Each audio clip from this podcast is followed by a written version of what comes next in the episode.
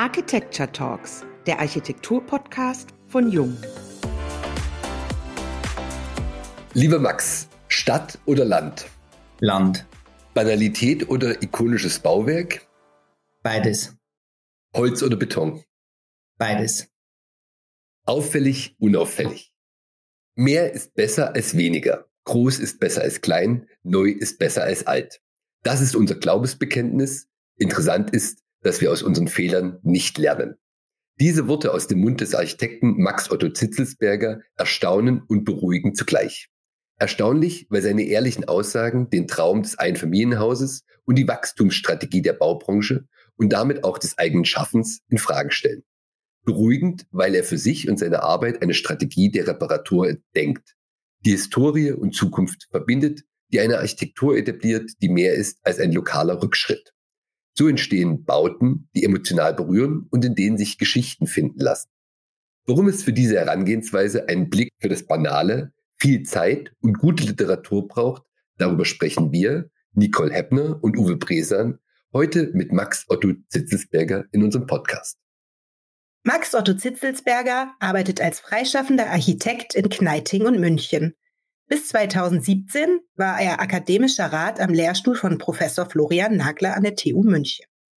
Im Jahr 2019 erhielt er zusätzlich für seine Arbeit ein Stipendium der Deutschen Akademie Villa Massimo in Rom. Seit 2019 ist Max Otto Zitzelsberger als Juniorprofessor für Tektonik im Holzbau an der TU Kaiserslautern tätig. Er baut eigenwillige Projekte, für die er zahlreiche Auszeichnungen erhält. Hallo und herzlich willkommen beim heutigen Jung Architecture Talks Podcast. Schön, dass du heute bei uns bist. Hallo Nicole, hallo Uwe, ich freue mich auch sehr, dass ich hier sein darf. Verfolgt man deinen Weg, sprichst du oft von der Ästhetik des Einfachen, von einem Blick für das Banale. Aber in unserer höher, schneller, weiter Welt ist das Unaufgeregte meistens mit Rückschritt oder freiwilligen Verzicht konnotiert. Wie schärft man denn den Blick für das Banale?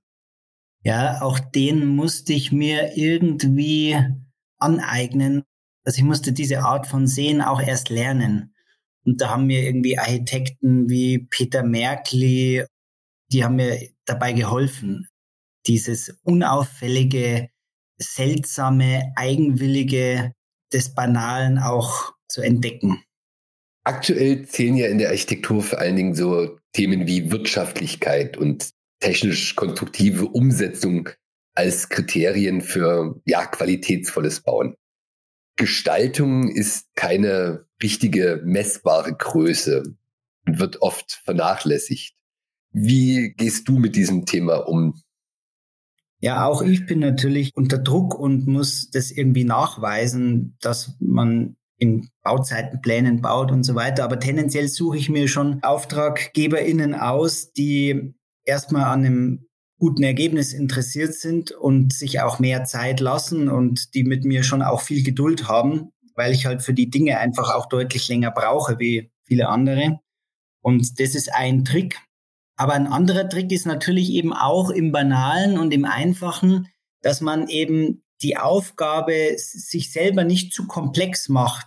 Wenn man die Rahmenbedingungen relativ einfach steckt, mit einfachen Details arbeitet, dann kann man natürlich da wieder was rausholen. Wenn man sich natürlich, was weiß ich, ein Hochhaus mit einer Auskragung von 20 Meter überlegt oder noch mehr, dann habe ich natürlich schon Details, wo ich schon von Anfang an weiß, schon in der ersten Skizze, oh, da muss der Statiker lange feilen, bis er das hinkriegt. Und man kann natürlich sowas auch umgehen. Aber erstmal, glaube ich, sind es vor allem die AuftraggeberInnen, die sich Zeit lassen, die ich mir letztendlich raussuche und eigentlich auch nur mit denen was mache. Jetzt würde unsere Zuhörerinnen bestimmt interessieren, wo du diese Bauherren findest. Ja, die suche ich wie die Nadel im Heuhaufen. Die muss man sozusagen auch aussortieren. Es kommen vielleicht zehn Anfragen und dann muss man die Bauherrinnen abtasten und beim einen stellt sich raus, nee, das ist doch nichts. Und bei der anderen merkt man, ah, das könnte was werden. Das heißt, du suchst dir deine Bauherren aus. Also du kannst sie dir aussuchen. Du bist in einer glücklichen Lage. Ja, und zwar deswegen, weil ich übers Büro kein Geld verdiene. Also das Büro trägt sich selbst. Ich zahle meine Miete und meine MitarbeiterInnen. Ich nehme mir aber nichts raus und mein Geld verdiene ich in der Lehre. Das ist im Prinzip der kleine Trick.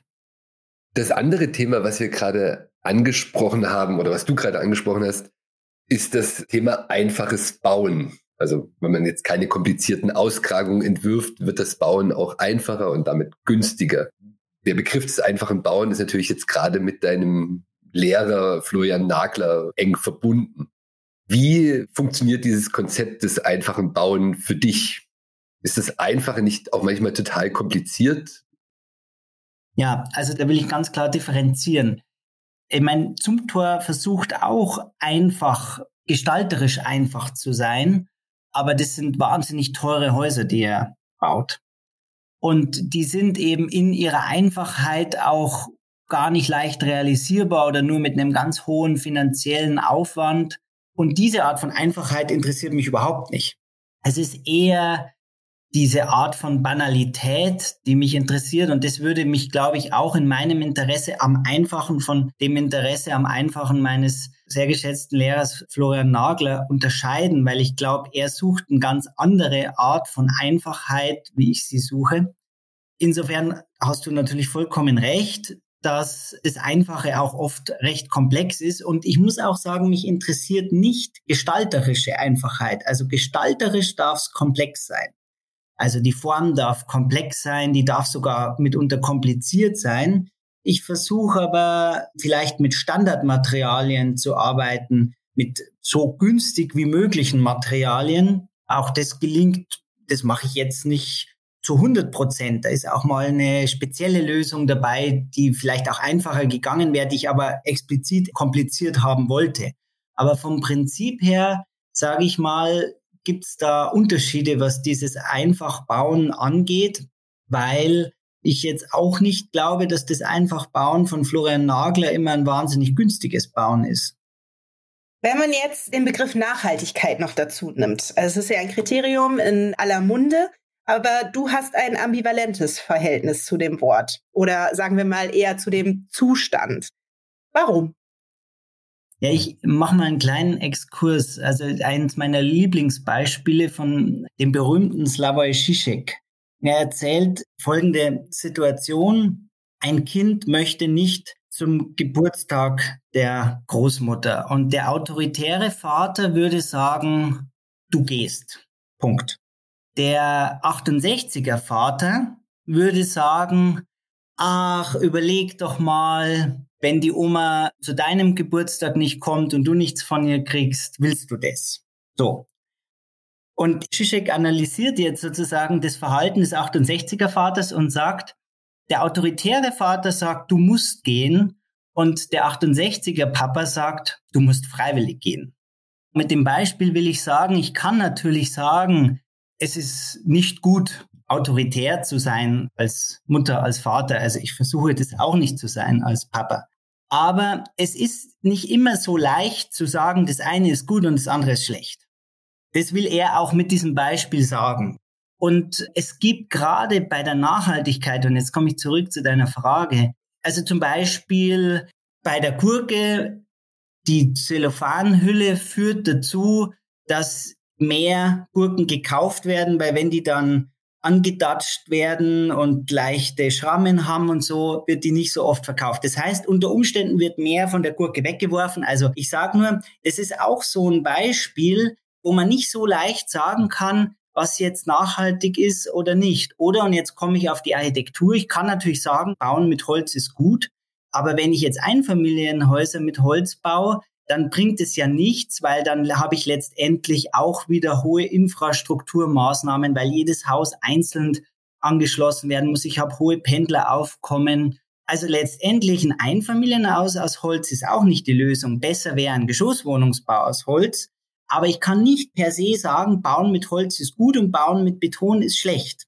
Also die Nachhaltigkeit und eigentlich unser ganzes Leben. Und es hängt nicht unbedingt mit der Komplexität unserer Gesellschaft heute zusammen, aber umso mehr kommt man immer wieder in diese Dilemmata hinein. Ich kann sagen, ja, ich baue mein Einfamilienhaus aus Holz und habe noch einen Tesla davor, ja. Aber ich mache ja auch den Pendleraufkommen viel besser. Ich würde in der Stadt in einer kleinen Wohnung wohnen, so wie wir das hier machen, Wir wohnen halt hier zu dritt auf einer knapp 70 Quadratmeter Wohnung. Es ist schon auch eng, aber es geht. Und wir haben überhaupt nicht vor, uns zu vergrößern. So kann ich mit dem Fahrrad in die Arbeit fahren und ich kann mit dem Fahrrad zum Bahnhof fahren und von dort dann wo auch immer hinfahren. Aber jetzt könnte man sagen, Elektromobilität ist doch die Zukunft. Aber noch besser wäre es zu sagen, ja, Elektromobilität ja, aber erstmal müssen wir die Wege verkürzen. Und das passiert halt dann oft nicht, weil wir halt dann diesen Lebensstandard, diesen Lifestyle und natürlich hängt ja am Tesla nicht nur die Idee dran, ich möchte mich elektrisch fortbewegen, sondern ich möchte mich auf eine schöne Art elektrisch fortbewegen. Und das ist auch legitim. Das ist der Marxische Fetisch. Und den kriegt man auch nicht raus. Und das ist auch in Ordnung. Aber ich kann mir auch ein cooles Elektrofahrrad kaufen. Dann habe ich auch Spaß am Produkt. Aber ich möchte sagen, also nachhaltig bauen, ja, gerne. Und da würde ich eben auch überlegen, ich kann natürlich sagen, einfach bauen. Aber auch das einfach bauen ist nicht so ganz einfach. Also es ist durchaus komplex, einfach zu bauen. Und auch da ist ein Widerspruch drin. Ich mag nicht so gern diese Allgemeinplatzaussagen, ja, wir bauen jetzt nur noch einfach und dann wird alles cool. Weil so einfach ist es nicht. Also die Bauwende muss noch woanders beginnen als beim einfachen Bauen. Ja. Genug Unruhe gestiftet. Wir haben von dir einen sehr schönen Satz gefunden in einem Interview. Baukultur, Fragezeichen. Ist es nicht ein schwammiger Begriff, der alles und nichts meint? Was ist für dich Baukultur? Ja, alles und nichts. Ich meine, wir sprechen über Baukultur und ich frage mich, was ist das? Und es ist natürlich für jede und für jeden etwas anderes, was auch in Ordnung ist. Aber ich habe halt manchmal so das Gefühl, wenn zum Beispiel die Verbände von Baukultur sprechen, dass sie ziemlich genau wissen, was für sie Baukultur ist und was nicht. Und dann werde ich ziemlich nervös, weil dann wird mir nämlich klar, warum viele junge Büros auch keine Wettbewerbe mehr gewinnen und vor allem die jungen Büros, die gestalterisch neue Wege gehen oder andere Wege gehen, weil auch wir natürlich das, was wir machen, gestalterisch nicht unbedingt erfunden haben. Auch wir greifen zurück auf andere Epochen, die es schon mal gab und wenden diese Dinge neu und anders an. Aber diese Dinge fallen in den Wettbewerben dann oft hinten runter, werden relativ schnell aussortiert, mit Kopfschütteln beantwortet, wenn überhaupt wahrgenommen. Und dann merke ich natürlich, dass die Verbände eine ziemlich klare Vorstellung von Baukultur haben. Und dann muss ich auch ehrlich sagen, das ist aber dann auch nicht meine Vorstellung von Baukultur. Und das ist tatsächlich das Problem, dass es so eine Form von Baukultur gibt, die sich Verbände mitunter vorstellen, die eben zum Beispiel auch in Wettbewerben mehrheitsfähig sind.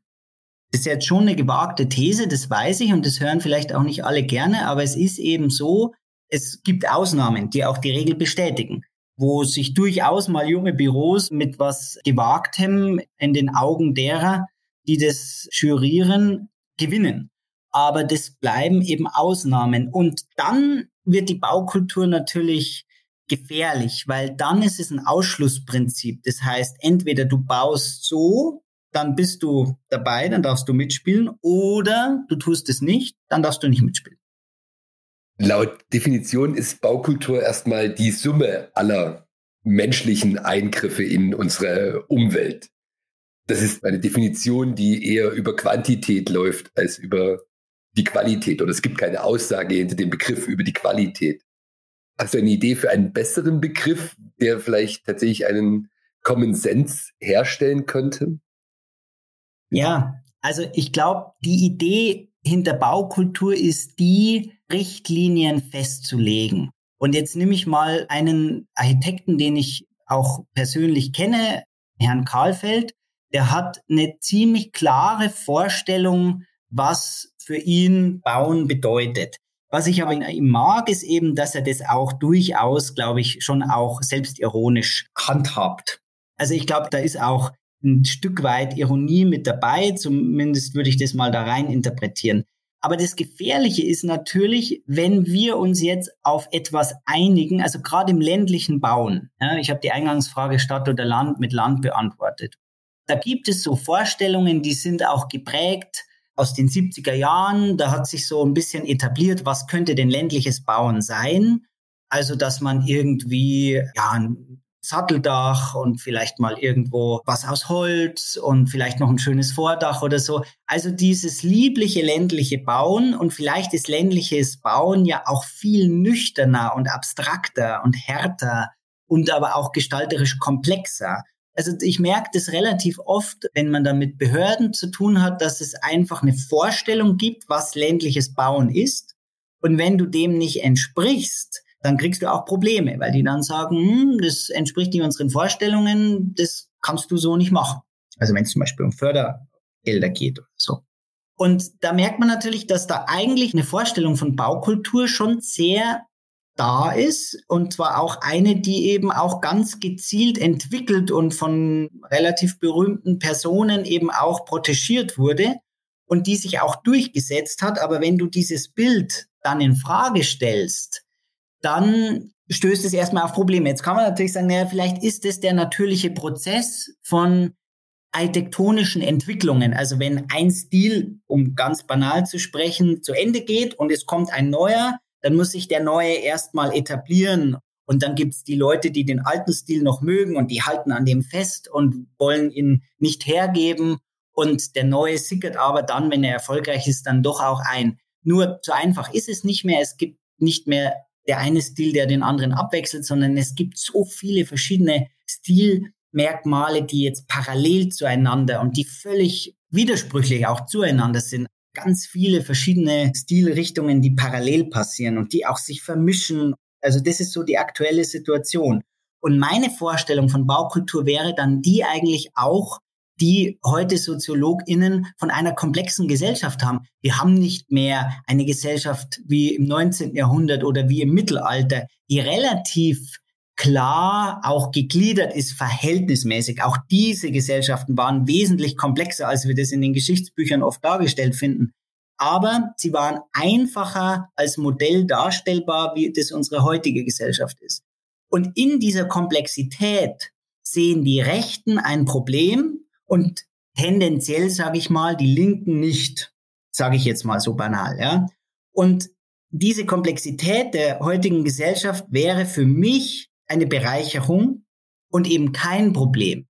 Und die fehlende Einheitlichkeit ist dann das Symbol des Problems, in Anführungszeichen, das es ja in meinen Augen gar nicht gibt, weil eben tendenziell rechte Milieus gern vereinheitlichen Insofern würde ich das auch auf Gestaltung und auf Baukultur übertragen wollen, dass Komplexität eine Bereicherung ist und insofern auch eben dann, glaube ich, mein Satz auch richtig wäre, dass eben halt dann alles Baukultur ist, weil alles auf eine gewisse Art auch ästhetisch ist und insofern auch eine gewisse Berechtigung hat, Baukultur zu sein oder eben nicht zu sein. Vielleicht müssen wir es für unsere Zuhörerinnen noch ein bisschen handgreiflicher machen und vielleicht auch auf eines deiner aktuellen Projekte zu sprechen kommen. Ich denke etwa an die Erkläranlage in Berngau, also eine Architektur im ländlichen Raum, die aber vielleicht gar nicht so sehr dem Bild entspricht, was wir von Architektur im ländlichen Raum haben. Kannst du uns über das Projekt mehr erklären? Ja, gerne. Also da kann man es relativ gut zeigen. Also das ist, glaube ich, auf verschiedenen Ebenen deutbar, das Projekt. Also jetzt mal abgesehen davon, dass es eben ein inklusives Projekt ist für inklusive Klassen, die dort unterrichtet werden und auch inklusiv entstanden ist. Also wir haben es auch mit den Kindern und Jugendlichen von der Mittelschule Berngau und der Lebenshilfe Neumarkt in der Oberpfalz zusammengebaut. Also es ist nicht nur entwickelt worden, ihnen hingestellt worden, sondern es ist auch mit ihnen zusammen entwickelt worden wenn man mal von dem absieht, kann man jetzt mal einfach nur, wenn man das gestalterisch analysiert, sagen, jemand, der dem ländlichen Bauen, diesen Vorstellungen, die ich gerade vorher versucht habe zu beschreiben, die so ein bisschen festgefahren sind, nachhängt, sieht da drin erstmal einen relativ soliden Holzbau, klassisch gegliedert. Der ist möglicherweise oder sie ganz zufrieden, weil das mehr oder weniger dem vorgefertigten Bild, was denn ländliches Bauen zu sein hat, entspricht. Auf der anderen Seite ist es natürlich eigentlich gar nicht so lieblich, wie man denkt, weil es besteht überhaupt nicht aus dieser Handwerklichkeit, die so auf den allerersten Blick vielleicht hat. Es sind eben keine sägerauen Hölzer von irgendeiner kleinen Sägerei, so wie ich das noch beim Stadel gehandhabt habe in Kneiting, sondern es ist eben Konstruktionsvollholz. Das kommt von der Stange. Niemand weiß, ob das aus Polen, aus Finnland oder aus Bayern kommt. Es ist mit fertigen Bindern gemacht, die in der Fabrik vorgefertigt sind und fertig auf die Baustelle geliefert werden. Nagelplattenbinder. Es ist mit fertigen Metallteilen, die eben die deutsche Industrienorm vorschreibt. Also es sind viele Fertigteile. Es ist keine echte Fertighalle, aber es ist eine Art von Halbfertighalle mit vielen Fertigteilen. Und es wirkt auf der einen Seite handwerklich und ist aber auf der anderen Seite eigentlich komplett industriell hergestellte Architektur. Dann erinnert es natürlich eben, also früher waren die Supermarkthallen ja alle aus Nagelplattenbindern und heute versuchen die Supermärkte ja auf den Brettschichtholzträger zu setzen und zwar aus Imagegründen, weil die Nagelplattenbinder so ein bisschen das Image von billig hat und diese wollen ja die Supermarktketten alle eigentlich weg davon. Sie wollen ja in den Edelbereich und das schaffen sie auch sehr erfolgreich, weil ja heute auch Leute, die viel Geld haben in den Supermärkten, die uns alle bekannt sind, auch einkaufen. Und das Interessante ist, dass der Nagelplattenbinder der viel nachhaltigere Träger ist, weil er viel weniger Holz hat. Es sind ganz dünne Querschnitte, den kann das super effizient und wirtschaftlich machen. Ich kann sehr gut recyceln. Ich habe keinen Kleber drin. Ich habe natürlich durch die leichten Binder nicht nur weniger Material, das ich verbrauche, sondern auch weniger Material, das ich transportieren muss und so weiter und so fort. Es gibt Kräfte, die ihn schlecht machen wollen, aber jetzt mal von denen abgesehen. Aber was man merkt ist, auf der einen Seite wirkt es auch wie so eine Aldi-Filiale der Erkläranlage, aber es hat durchaus auch im weitesten Sinne was von einer Tempelanlage, also dieser bestehende Rundbau, den wir erweitert haben, der alte Tropfkörper, den wir ergänzt und umgebaut haben, erinnert so ein bisschen an den Rundtempel und dieses neue grüne Klassenzimmer, der Pavillon daneben aus Holz, der auch auf einem Sockel steht und zwar jetzt nicht aus gestalterischen Gründen, sondern weil wir das machen mussten wegen dem Hochwasser, wegen dem Bach, der dahinter vorbeifließt und im Frühjahr ganz ordentliche Wassermassen mitunter mitschwemmt. Und dann wirkt es so ein bisschen mit dem Sockel und mit diesem Tympanonfeld, im Giebelfeld drinnen, weitestgehend wie ein Tempel. Und dann ist es so, ist es jetzt eine Tempelanlage oder ist es jetzt eine Aldi-Filiale? Ist es wie ein Gewerbegebiet oder ist es wie die Akropolis? Also das sind so diese nicht sich festlegen wollen, ist es jetzt Bierzelt und bunt angemalt oder ist es der brave Bauernstadel?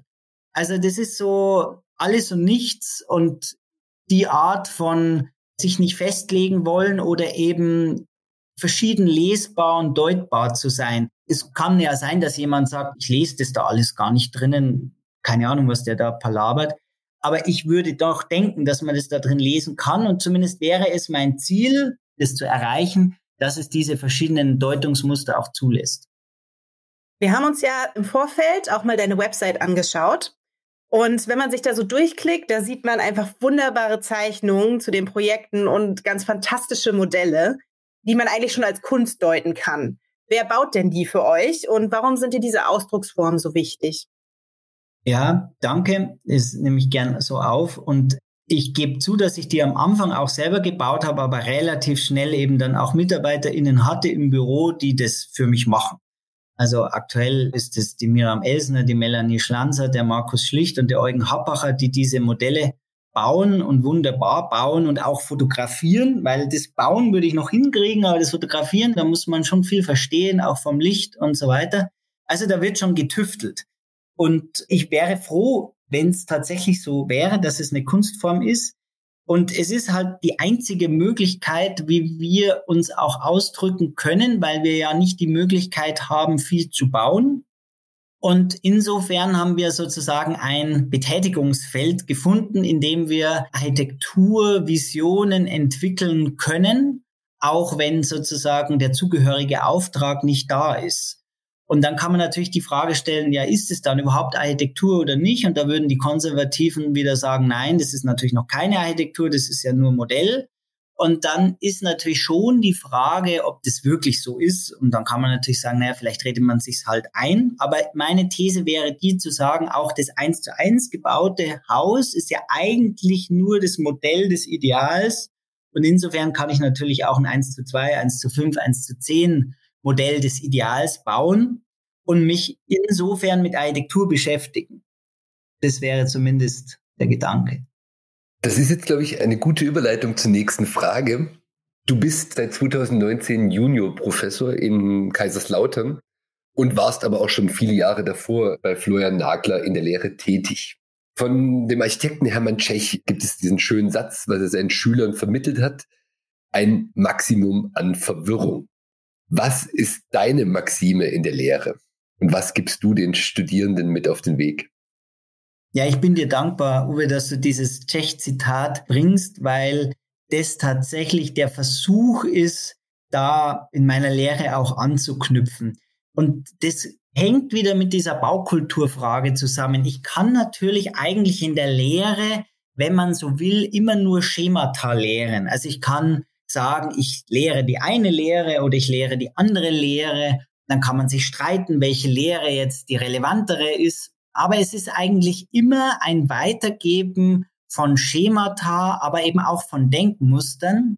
Und ich glaube, und das wäre jetzt aber meine Interpretation dieser Tschech-Theorie, dass er eben den Willen hat, sich aus diesen Schemata zu befreien und sozusagen im besten Falle, aber das sind schon hehre Ziele, zu sagen, jeder entwickelt dann sozusagen, jede Studierende, jeder Studierende seine eigene Vorstellung, was das denn sein kann. Aber permanent eigentlich die Dinge zu hinterfragen.